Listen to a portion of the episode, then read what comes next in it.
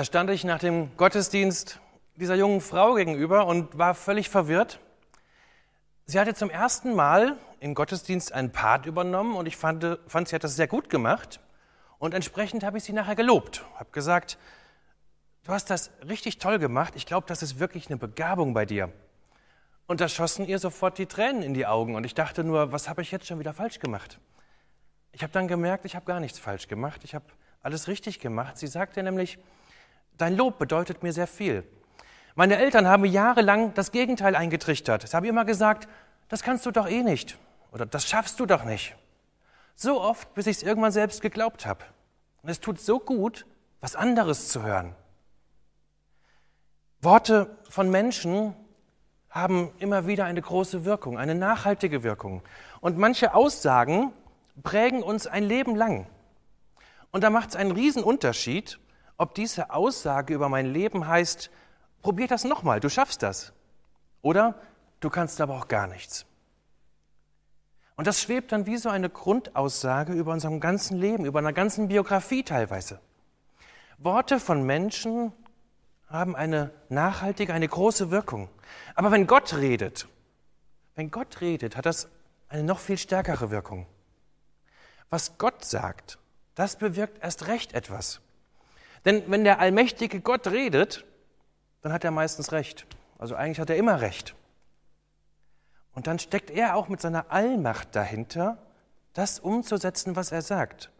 Nicht über uns hinweg, aber gerne mit uns.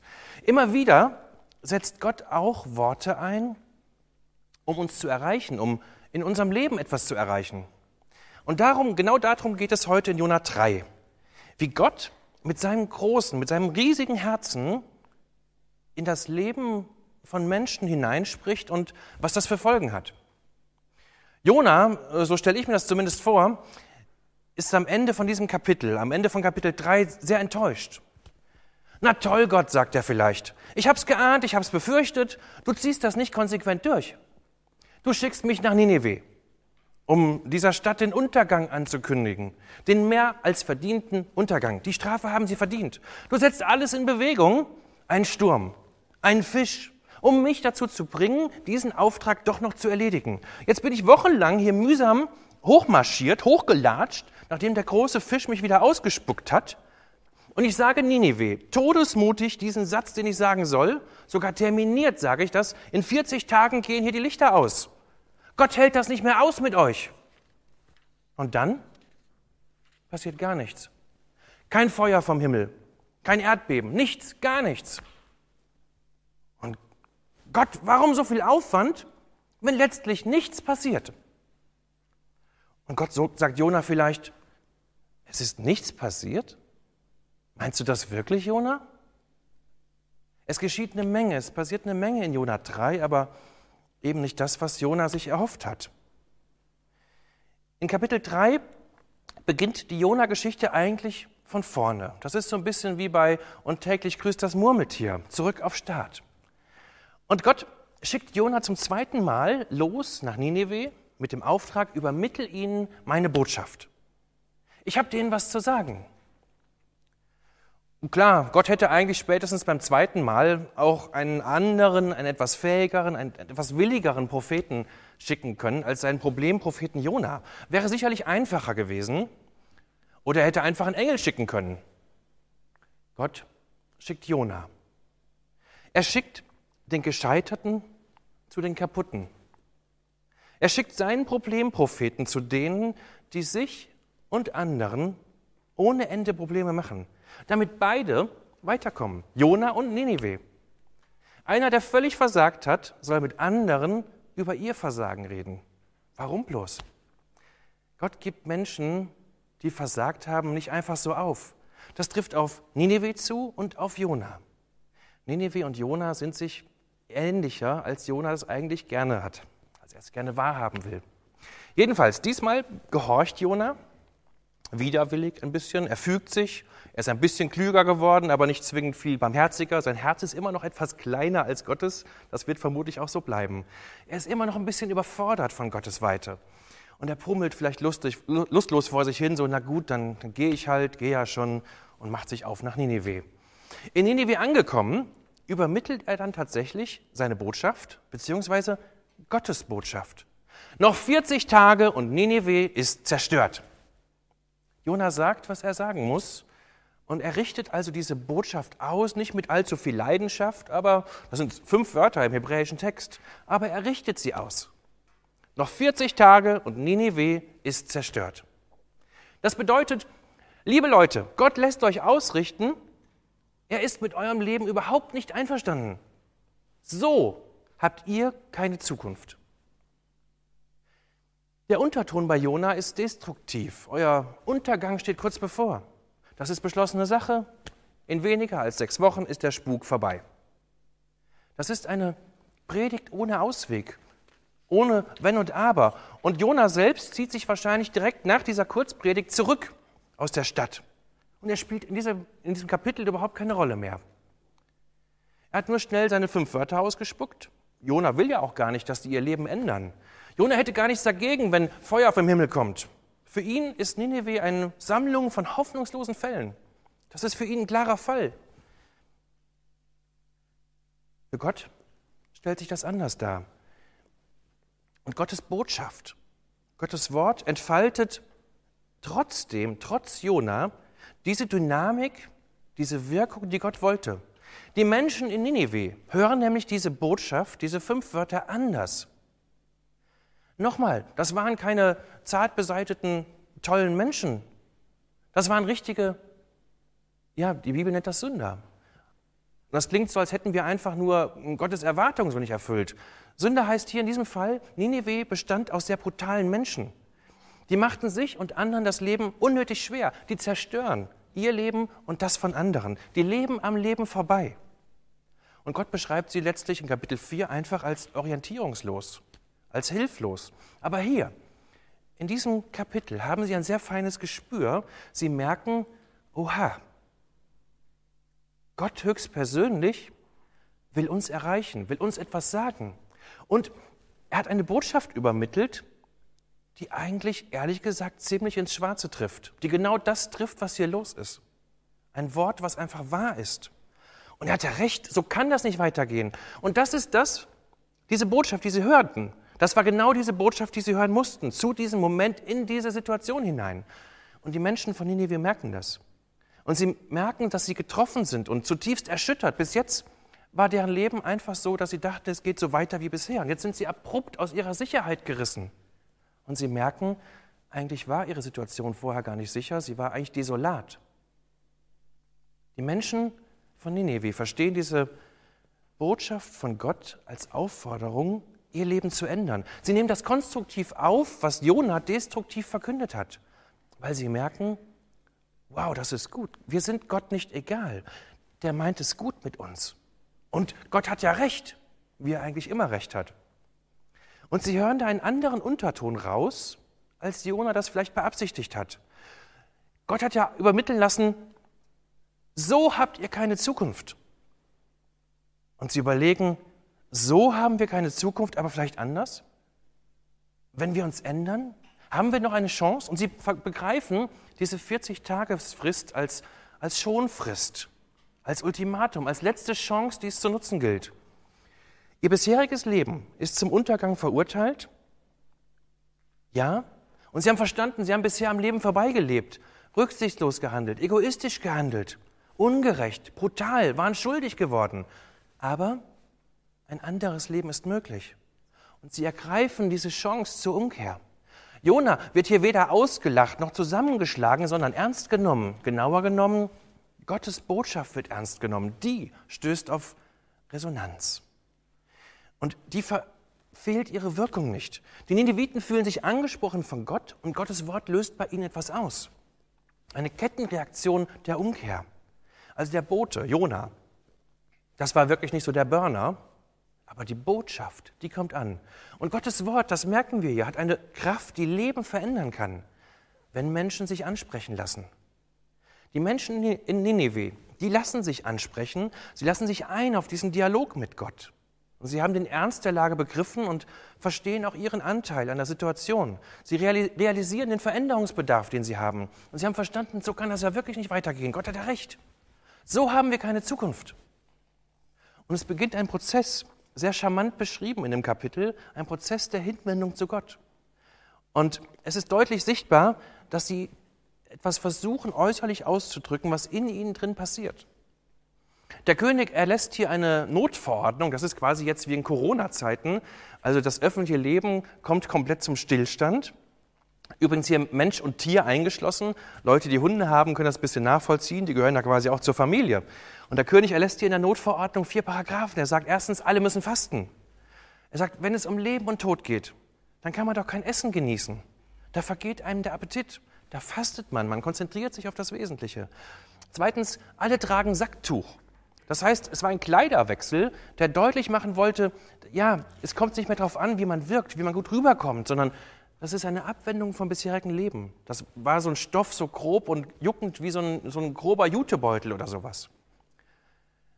Und zwei weitere Punkte hat diese Notverordnung des Königs. Ähm, alle sollen intensiv mit aller Kraft zu Gott rufen und jeder Einzelne soll umkehren von seinem Weg, von seinen bösen Taten. Das finde ich so spannend. Einerseits eine Anweisung für alle, aber es kommt immer auf den Einzelnen an. Jeder musste sich selber fragen, was will Gott mir damit sagen? Wo habe ich vielleicht was falsch gemacht? Wo sollte ich mein Leben ändern? Mit diesen Ritualen, die uns ein bisschen sonderbar vorkommen, also ich laufe nicht mit dem Jutebeutel rum, aber das soll deutlich machen, dass innen drin etwas sich verändert, dass innen drin etwas neu gestaltet wird, umgestaltet wird von Gott. Ist das nicht spannend, welche Überzeugungskraft Jona hier entwickelt? Wieder seinen Willen. Gottes Wort entwickelt diese Wirkung, weil die Menschen von Nineveh sich ansprechen lassen. Sie denken um, sie kehren um, sie nehmen das Wort ernst. Und Jesus selbst in den Evangelien sagt, dass diese Umkehr vorbildlich war. Gott fragt bei den Menschen nicht danach, was sie bisher gemacht haben, was sie falsch gemacht haben, sondern er will jetzt mit ihnen ins Gespräch kommen. Und genauso will er jetzt mit dir ins Gespräch kommen. Vielleicht will er mit dir etwas klären. Gottes Wort hat Wirkung. Gott honoriert das auch, was er sieht.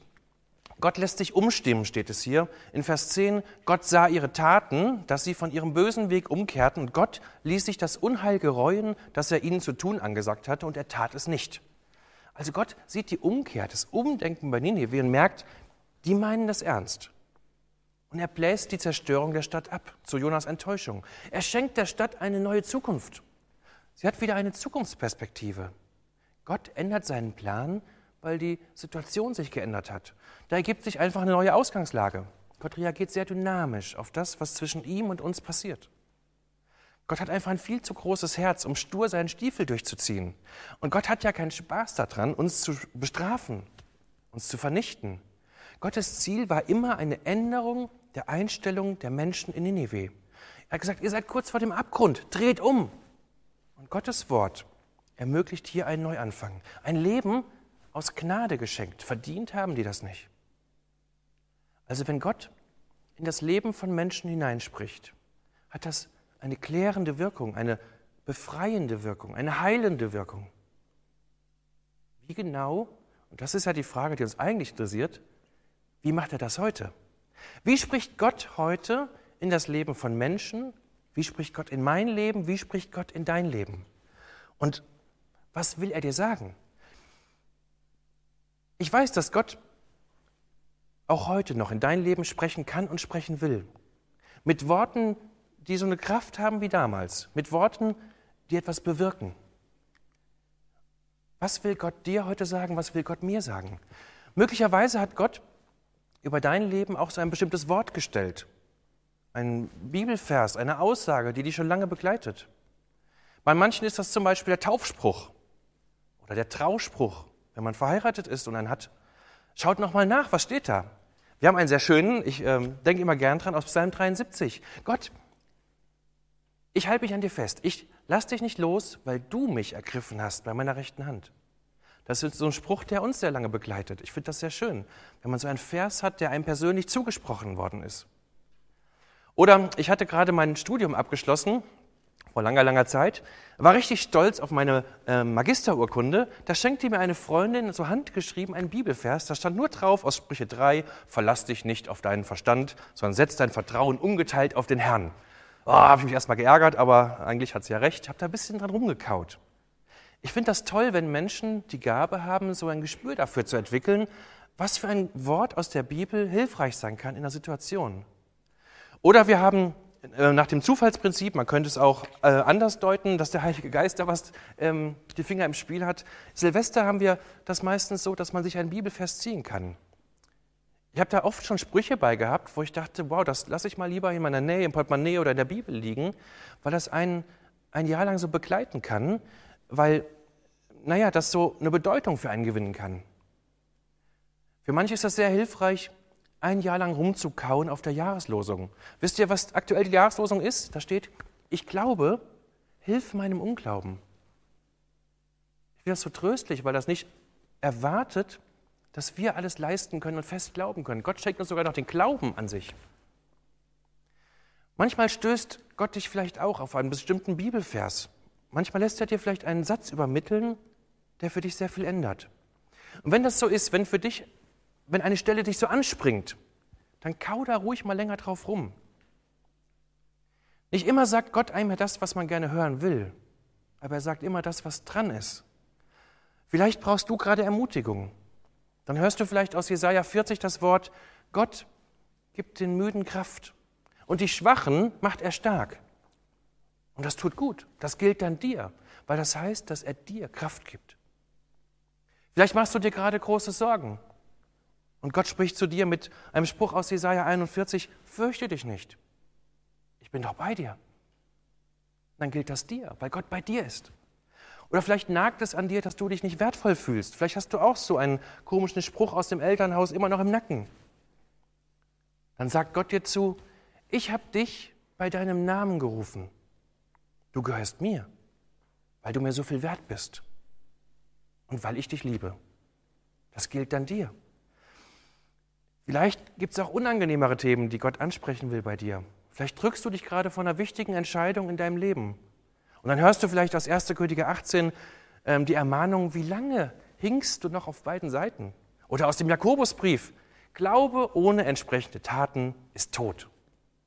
Und dann weißt du auf einmal, was du zu tun hast. Vielleicht geht dir das so. Vielleicht hast du auch ein ganz komisches Gottesbild vermittelt bekommen. Einen strafenden Gott. Und du weißt gar nicht, wie du damit umgehen sollst. Und dann lässt dich Gott stoßen auf einen Vers wie aus Jeremia 29, wo Gott sagt, mein Plan mit euch steht fest. Ich will euer Glück und nicht euer Unglück.